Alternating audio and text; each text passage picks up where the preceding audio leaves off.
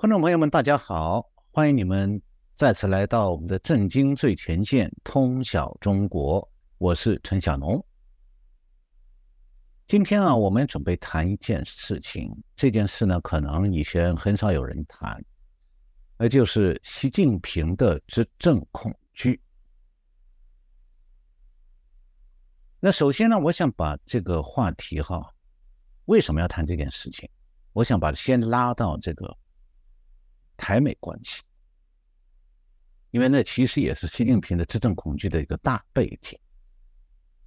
那台湾最重要的对外关系就是对美关系。那么讲到台美关系呢，目前无疑是美台断交以来啊，台湾和美国关系最好的时候。那美台关系迅速升温的背景啊，就是说美中关系的迅速恶化。那不管台湾的政治人物在讲什么，他们怎么样来看美台关系和两岸关系，这里面都涉及到一个人。那这个人呢，就是对美台关系升温一个最大的推手。他是谁呢？不是拜登哦，是习近平。哎，今天我想讲一下习近平的执政恐惧呢，也是因为他不单是这个美台关系升温的最大推手。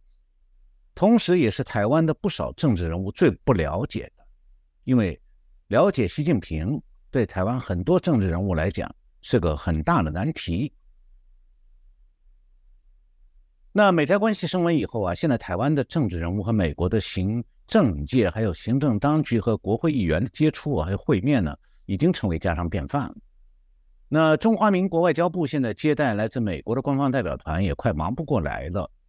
所以，台湾民众可以看到，说美台关系是每一天都有进展了。但是呢，中共那个最高决策者习近平，他到底在想什么？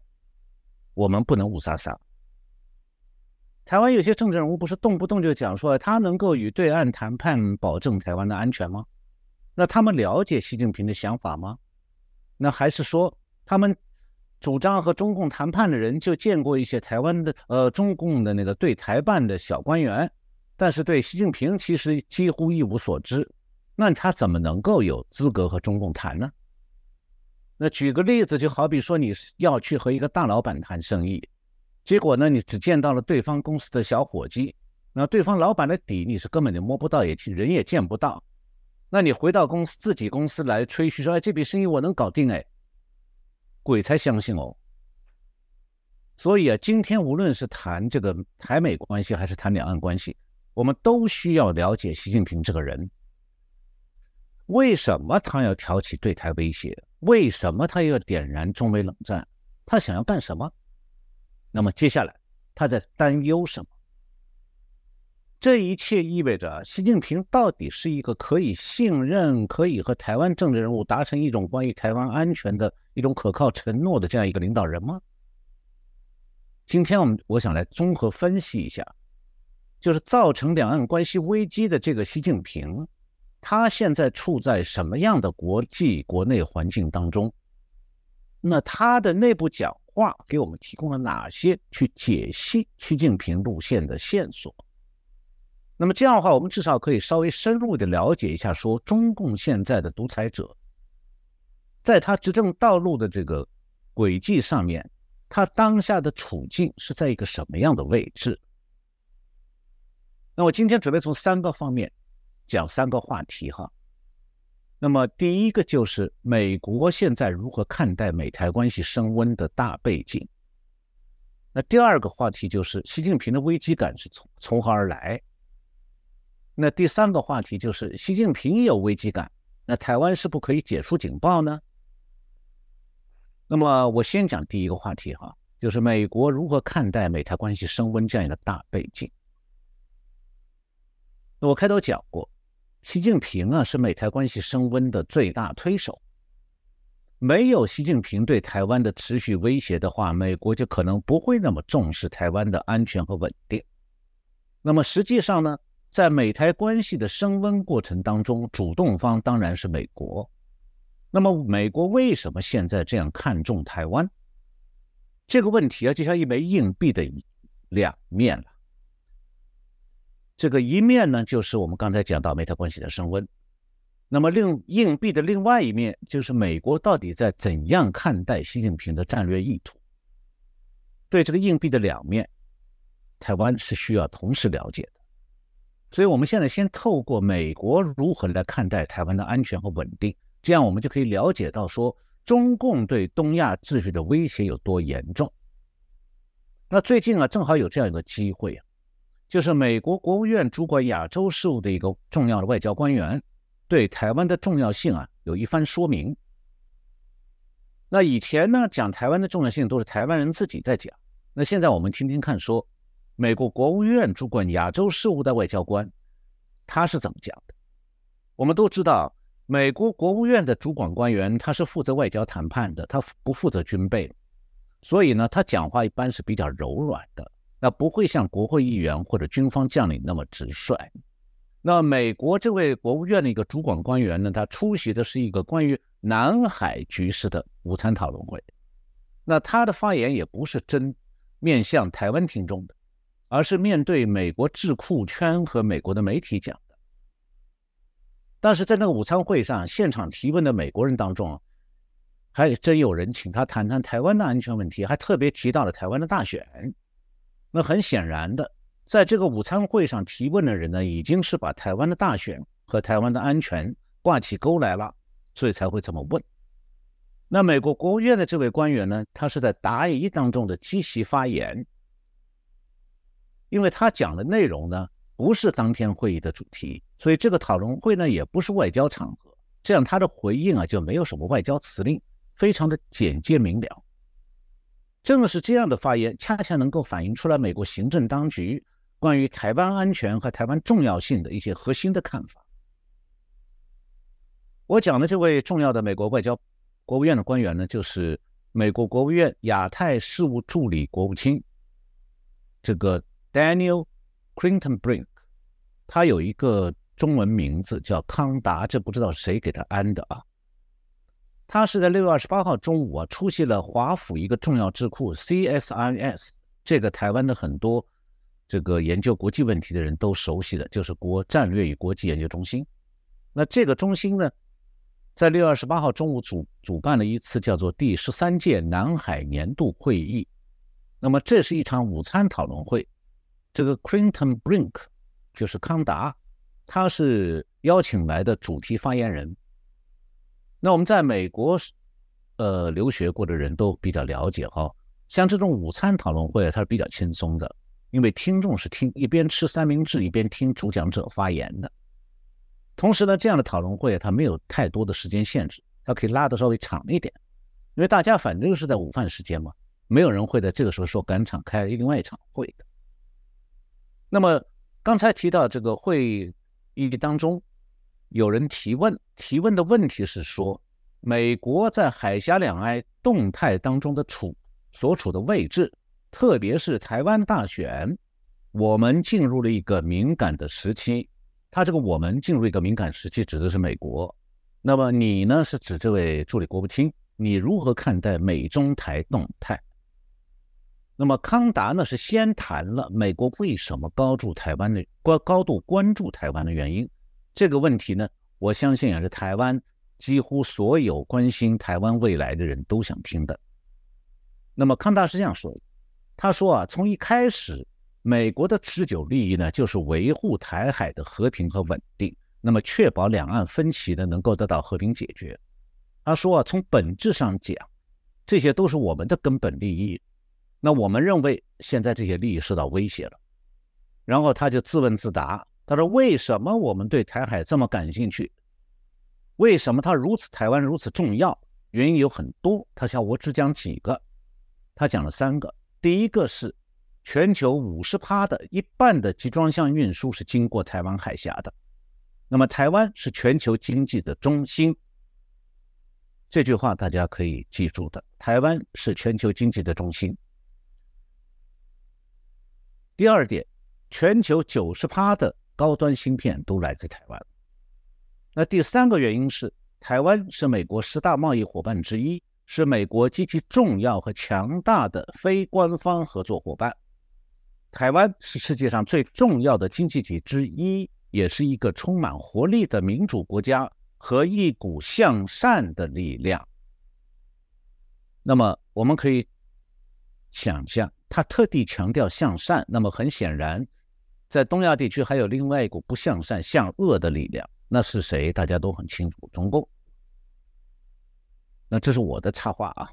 然后接下来，康达是解释了为什么美国对维护台海和平还有稳定感兴趣，而且他强调说呢，这个现在全世界都应该致力于维护维护台海和平和安稳定。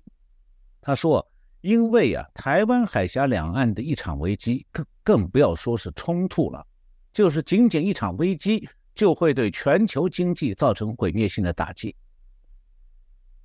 他说，美国国务卿就是布林肯不久前在北京私下里对中共官员表示了美国的立场和关注，并且对中共再次强调美国支持和维护台海现状的和平和稳定。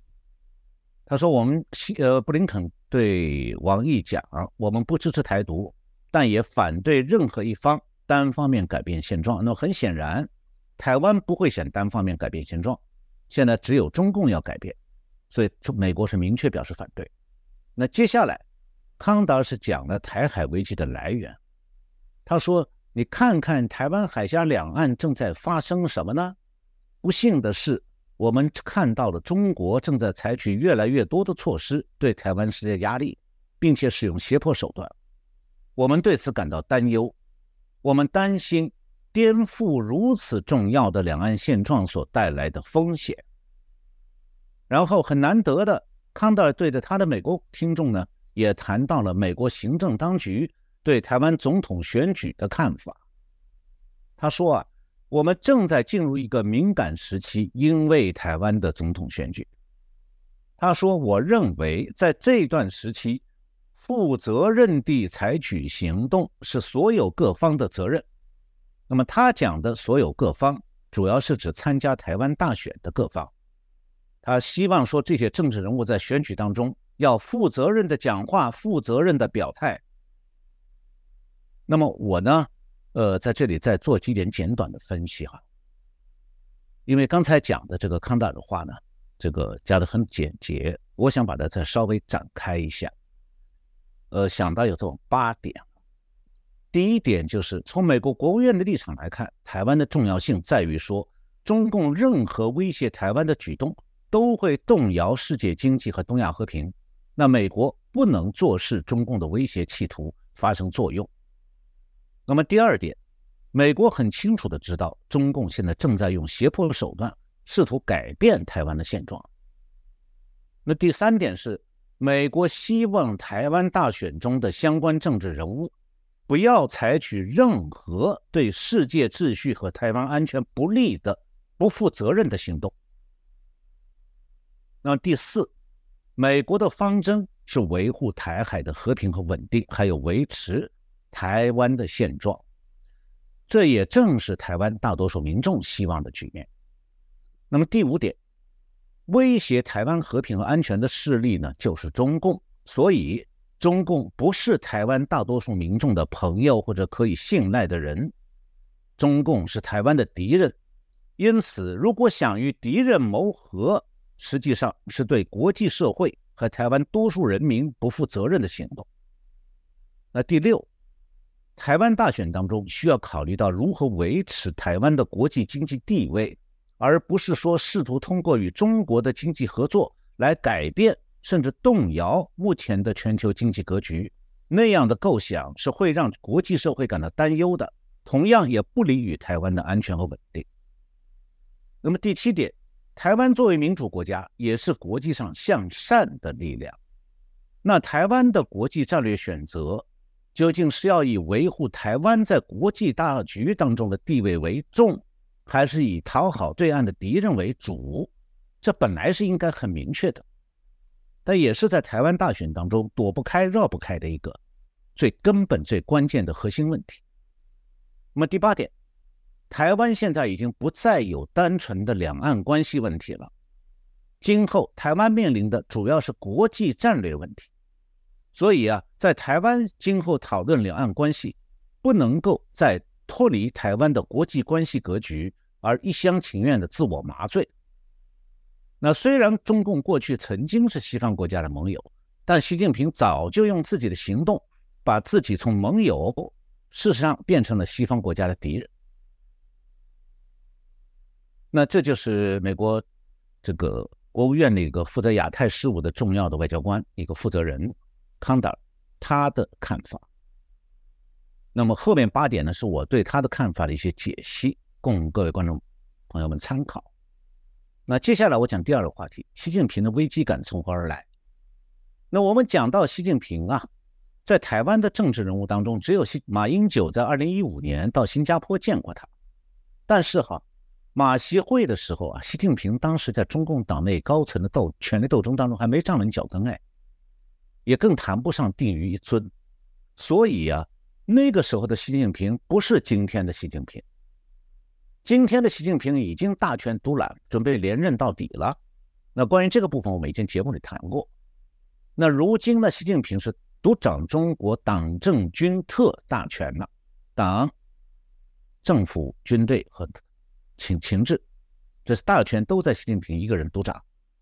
那马英九当年见到习近平的时候，他是根本就没有料到说马习会之后不久，中共就会发动对台湾的军事威胁，而最后呢，变成美台关系不断的升温。那现在我们来看习近平啊，很多人只看到了他的蛮横霸道，却很少了解习近平他自己的危机感。那习近平到底有没有危机感？在这里我不用猜的啊，我是直接来分析习近平的内部讲话。那我们一般呢，在这个政论节目里，还有媒体上，一般的看法是说，习近平如果有危机感的话，好，可能就会减轻对台湾的威胁。但是啊，这种看法其实只是一种可能性，还存在着相反的可能性，那就是他的危机感反而会让他对解决台湾问题更少弹性。也就是说，谁想去谈判，更加没有谈判空间。那么最近啊，习近平到面对台湾的那个解放军东部战区指挥机关视察，呃，要求呢东部战区全力以赴履行好战区的主战职能。那东部战区的司令部是在南京。习近平这番讲话呢，当然是例行公事，但是讲话的内容当中也是对台湾发出了新的威胁。不过，要想了解习近平的心思啊，我是更看重习近平的另外一个内部讲话。那是在去年三月一号，习近平在中共的中央党校中青年干部培训班上做的一个开班的讲话，也可以算训话。那这个内部讲话原来是不知道的，外界不了解。但是中共一个党刊叫《求是》杂志呢，今年六月底把它登出来了。那分析这篇讲话内容，你就可以发现。习近平在最担忧的是什么事情？习近平在这个讲话里一开头就讲，我下面原话引用他的话，他说：“如果我们培养出来的人都不信奉马克思主义、共产主义了，不举中国特色社会主义这面旗了，就会发生东欧剧变、苏共垮台、苏联解体那种故国不堪回首月明中的悲剧。”这段话就是习近平最担心的事，怕共中共干部不忠于共产党，最后中共像苏联共产党一样的完蛋。那这里我要稍微解释一下哈，就是这是国文的一些知识。故国不堪回首月明中啊，这是五代十国的时候有一个南唐，南唐的小朝廷，他最后一任君主叫做李煜。这是他亡国之后写的，他是南唐灭亡以后被软禁期间写过一首词，叫做《春花秋月何时了》。我相信可能他们不少观众朋友们可能还记得中学时候读过这这个词，那也可能有的人就不知道哈。那这个词牌呢，名字叫做《虞美人》。这首词流传千古，据说是李煜这个南唐最后一任君王的绝命之笔。那大家就会自然想到，习近平让文胆在讲话稿里用这么一样个亡国之君的临终哀叹，什么意思哦？我们先不管他吉利不吉利了，但至少我们可以看出来，习近平有一个深重的危机感和悲凉心境。那么这里我来解释一下，为什么习近平老是想到苏共垮台、苏联垮台，有一种兔死狐悲的危机感？苏联垮台跟他什么关系？其实里面的关键点在于说，苏联共产党不是被外敌直接打败的啊，没人打他耶。苏联共产党是被苏联共产党干部们组成的国家议会宣布为非法组织，结果苏共完蛋的。但这是另外另外一个很大的故事哈，我今天没时间去讲它，我只想。说明一下，就当时为什么苏共的干部组成的国家议会要把苏共宣布非法组织？怎么样发生这样的情形？当然，此前那个背景就是苏共的一批高层干部策动了一场软禁戈巴契夫总统的一个政变，然后政变呢被民众的这个抗议呢和军队的抵制呢瓦解掉。那么政变以后就出出来了这么一个结果。苏联的国家议会叫最高苏维埃，宣布苏联共产党是非法组织。那我引用一段呢，戈巴契夫政府他当时的总理叫列什科夫，他当时评价苏联政府的话，这样的话呢，我们就能够可以了解，借此了解习近平现在的心境。那列什科夫是这样讲的，我也是原引用原话，他说：“我们就是苏联共产党的整个政府党政体系。”我们坚守自大，行贿受贿，无论在报纸新闻还是讲台上，都谎话连篇。我们一面沉溺于自己的谎言，一面为彼此佩戴奖章，而且所有人都在这么干，从下到上，从上到下。所以，当时整个苏联的大部分老百姓都觉得够了，我们不想再这样没有尊严的活下去了，我们需要政治上的改变。那列什科夫这番话呢，是实情。尽管他也参加了那次政变，但是他后来还是讲实话的。那列什科夫讲的，其实当时苏联人是普遍这样认为的，他们不能忍受苏联这种长期的充满腐败、充满谎言、依靠镇压的制度。其实，在一九九零年底、一九九一年苏联解体之前。苏苏联的民调就显示说，苏共党员当中有百分之八十八的人认为苏共在苏联已经没有威信，有七十趴多的人，就差不多七成的共产苏共党员是准备要退党了。那么苏联当时情况呢？其实在中国也发生过的，只是程度不同了。那就是一九八九年六四的民主运动，但是中共比苏共狠毒啊。中共出动坦克来镇压学生的民主运动，二十万野战军调进北京，把一百万市民的民主运动镇压下去。那么，还不光如此，习近平上台以后，又一再通过反腐败来清洗干部，同时加强对国内社会的严厉管控，这就造成了中国民众现在只能表面上继续顺从中共。但是，我想啊，习近平其实是知道三点的。这三点呢，他都在中央党校那个讲话里头说出来。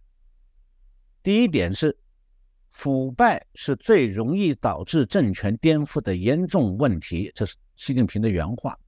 说明什么？习近平心里很清楚的，中共的干部都想捞钱的，只是在习近平的政治高压下，他们不敢动而已。那如果政治高压一松动，那中共整个官场马上就变成腐败遍地。这第一点。那第二点。习近平说：“下面的干部都是在应付差事混日子，对上面的命令呢，都是用口号式、表态式、包装式的做法。我们俗话讲，就是喊得很响，雷声大雨点小。呃，习近平的讲话里还引用了一句顺口溜，讲中共的干部做事叫做不怕群众不满意，就怕领导不注意，就是全是做假样子。这就是一个。”上令下不通，下下不执行的那么一种状态。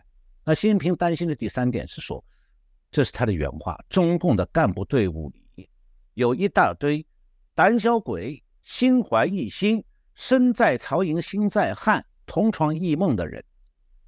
这是习近平的原话，就是他讲他自己的中共官员阵营里都是这么一帮人，胆小鬼，心怀异心，身在曹营心在汉，同床异梦。那现在中共经济在衰退，那中共这个集权政府它的这个指挥呢，是离出了中南海就变成雷声大雨点小，这就是中国经济没救的一个根本原因。中共现在它是一个虚胖的统治机器，面对现实的经济困难，它其实束手无策。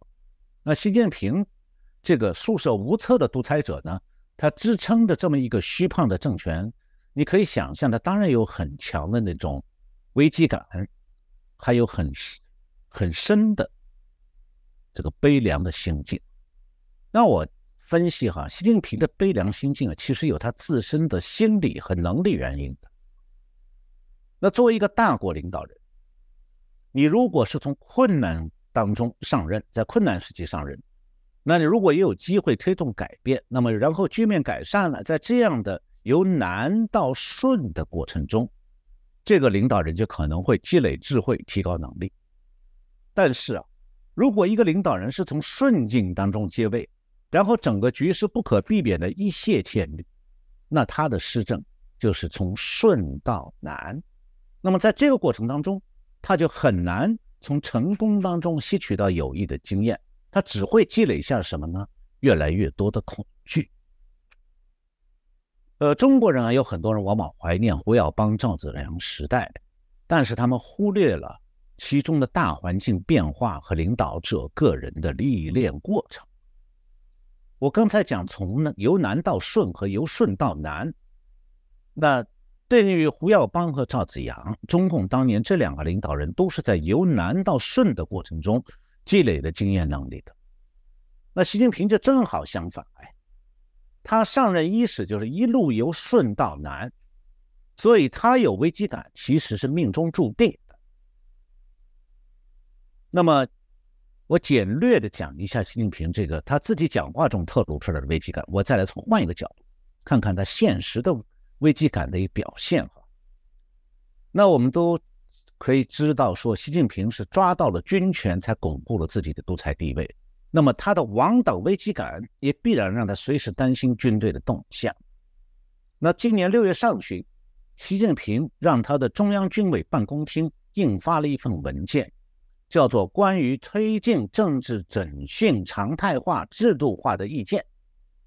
那共军的所谓政治整训，就是在军队中强化政治整肃，进行政治政别，防范异动分子。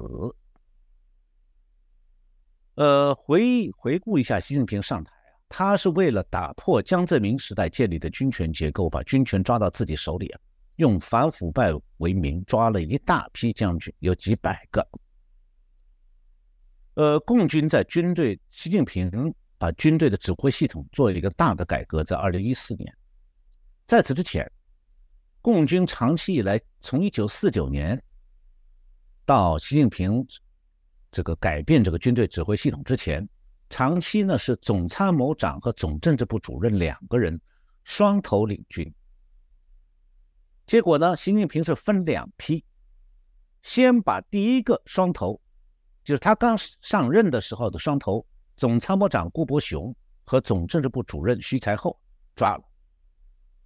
接下来又把继任这两个职务的下一任总参谋长房峰辉。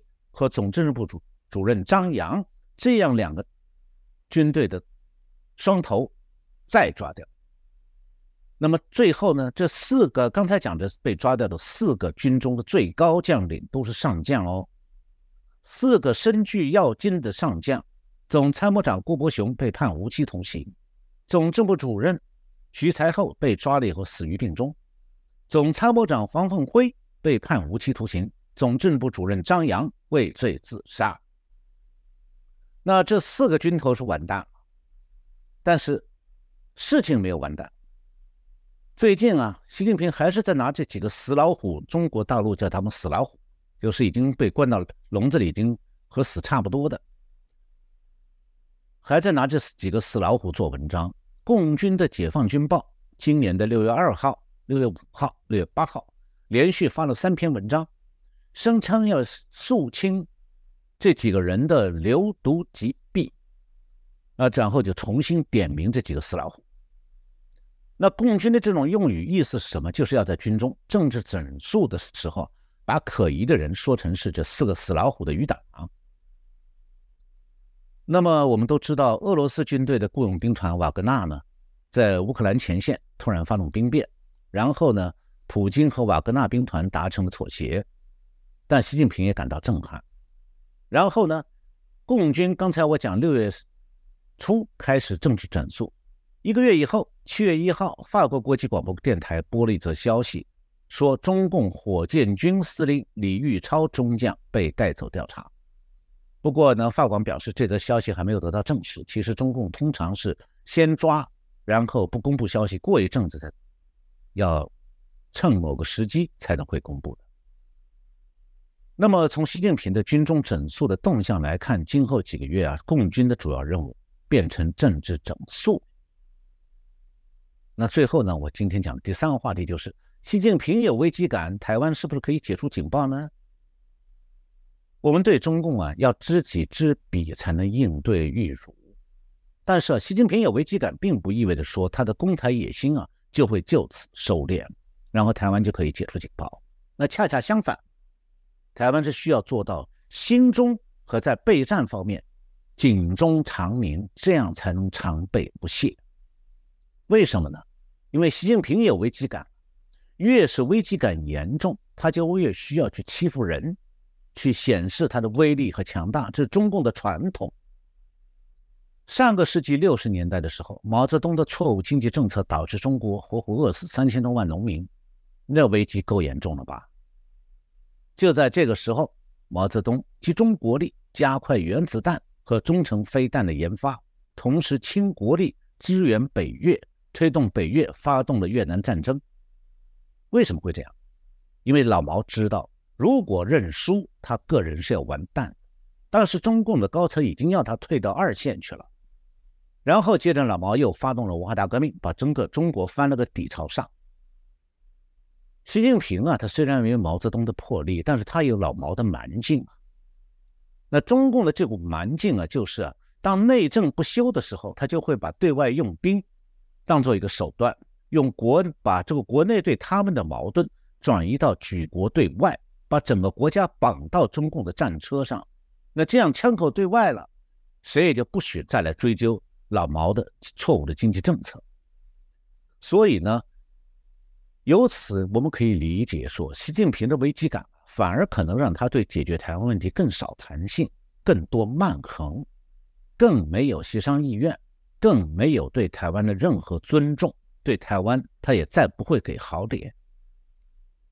我举一个例子，大家想一下，一个黑道帮派正在衰落的时候，那个老大是不是脾气很快，越来越凶？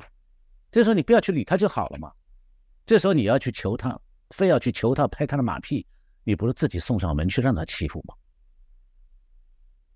不过呢，关于这个部分啊，我觉得有一位专家叫做 Ross Babbage，Babbage 这是个博士，他是在澳大利亚国立大学取得国际关系理论方面的博士学位的。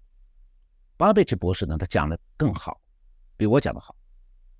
那么他呢是美国一个智库，现在叫做战略与预算评估中心 （Center for Strategic and Budgetary Assessment） 这么一个智库的研究员。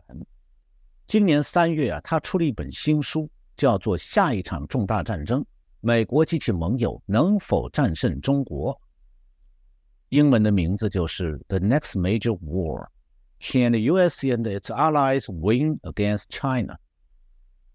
他认为啊，由于中国面临日益严峻的国内外挑战，习近平呢似乎急于行动，有可能发动一场突然袭击，例如针对台湾南或者是南中国海。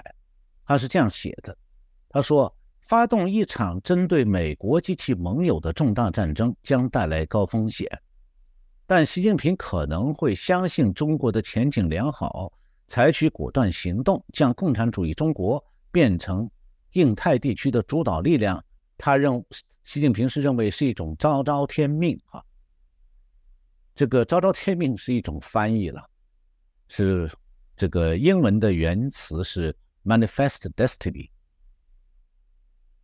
那这个 Barbage，Dr. Barbage，他在接受美国之音专访的时候表示的，他说：“这个我们所知道的，习近平的内部演讲强化了一点，因为他在许多场合向中国的民众和中共党员承诺，收复台湾是一个优先事项，并且他已经采取了重大步骤来为此做好准备。”那美国之音给这场专访下了这样一个标题，叫做“专访巴贝奇”。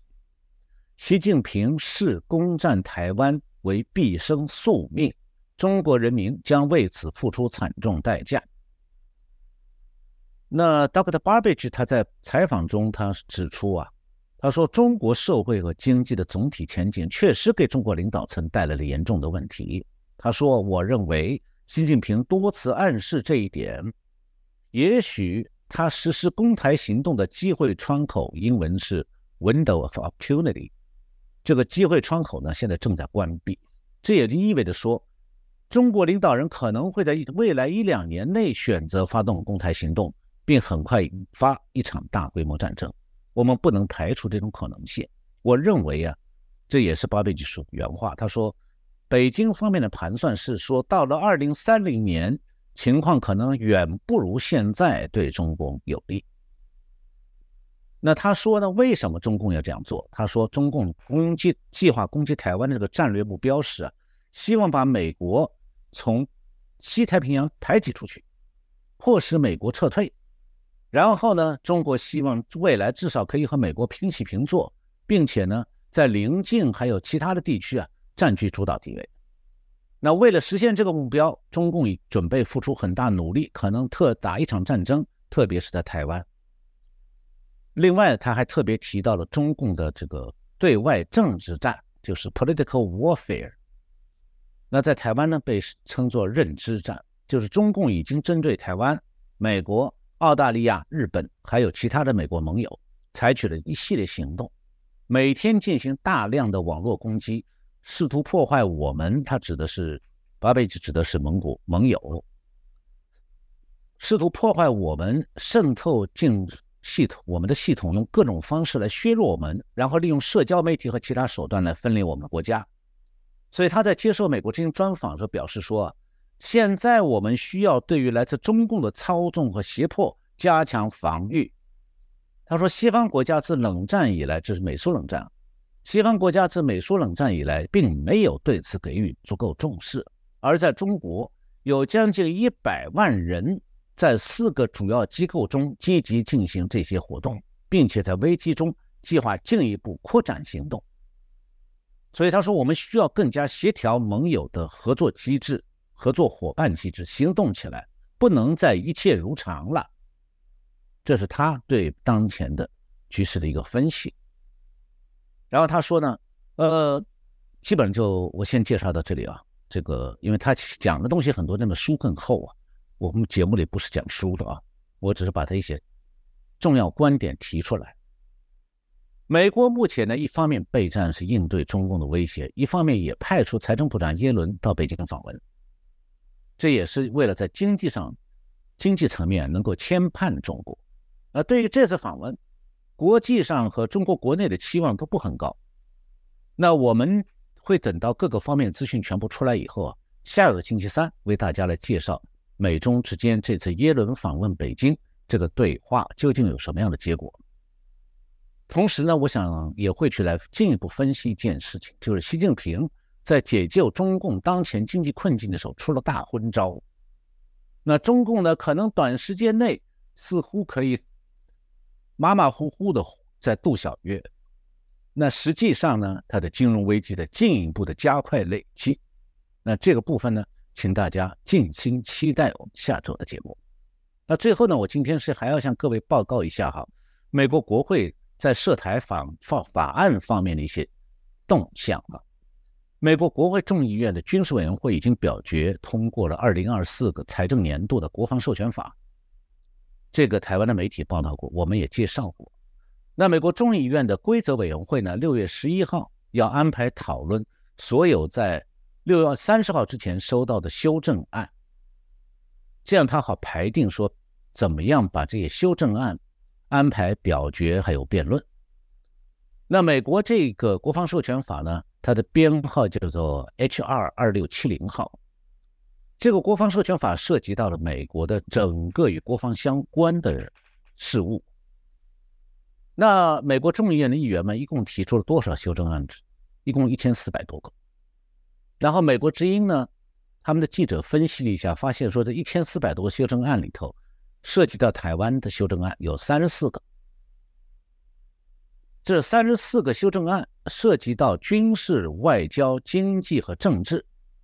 比方讲，要包括美国国防要禁止美国国防国防部采购，或者是这个。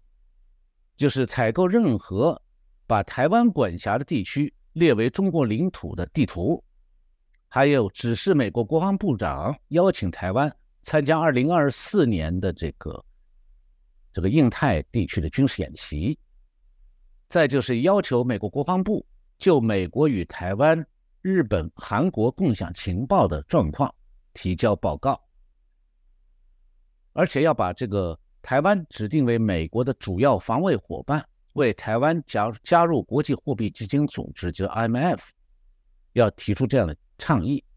另外，就是要加强美台军方的这个作战概念等等方面的工作级别的协调，要为台湾设立战备储储备项目，要求国防部要对台美的联合军事演习进行简报。还有邀请台湾总统蔡蔡英文今年年底以前到美国国会发表演说等等等等，都在这个修这个今下面这个刚刚讲的这个二零二四财政年度国防授权法的修正案里头。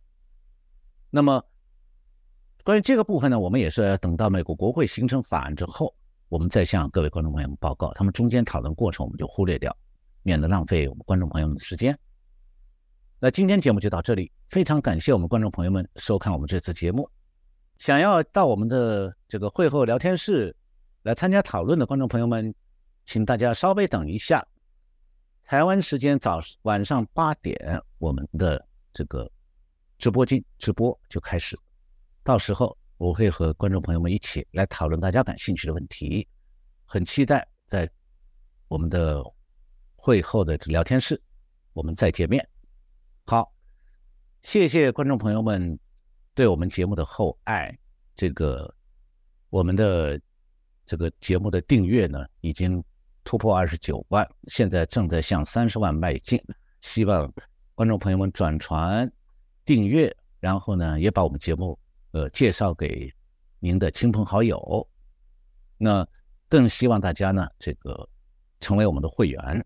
这样的话呢，呃，您可以收到更多的。相关内容，另外就是我们会为会员再开一个小的屏，这个节目就是把几个星期积累起来，大家在 YouTube 的这个留言区里面留的问题呢，我们把它集中在一起，一次性的回答，呃，也是一种另外一种方式的与观众朋友们的交流。那谢谢大家对我们节目的支持和关心。呃，代表我们的全这个全体工作同仁，呃，再次感谢大家，我们下周再见。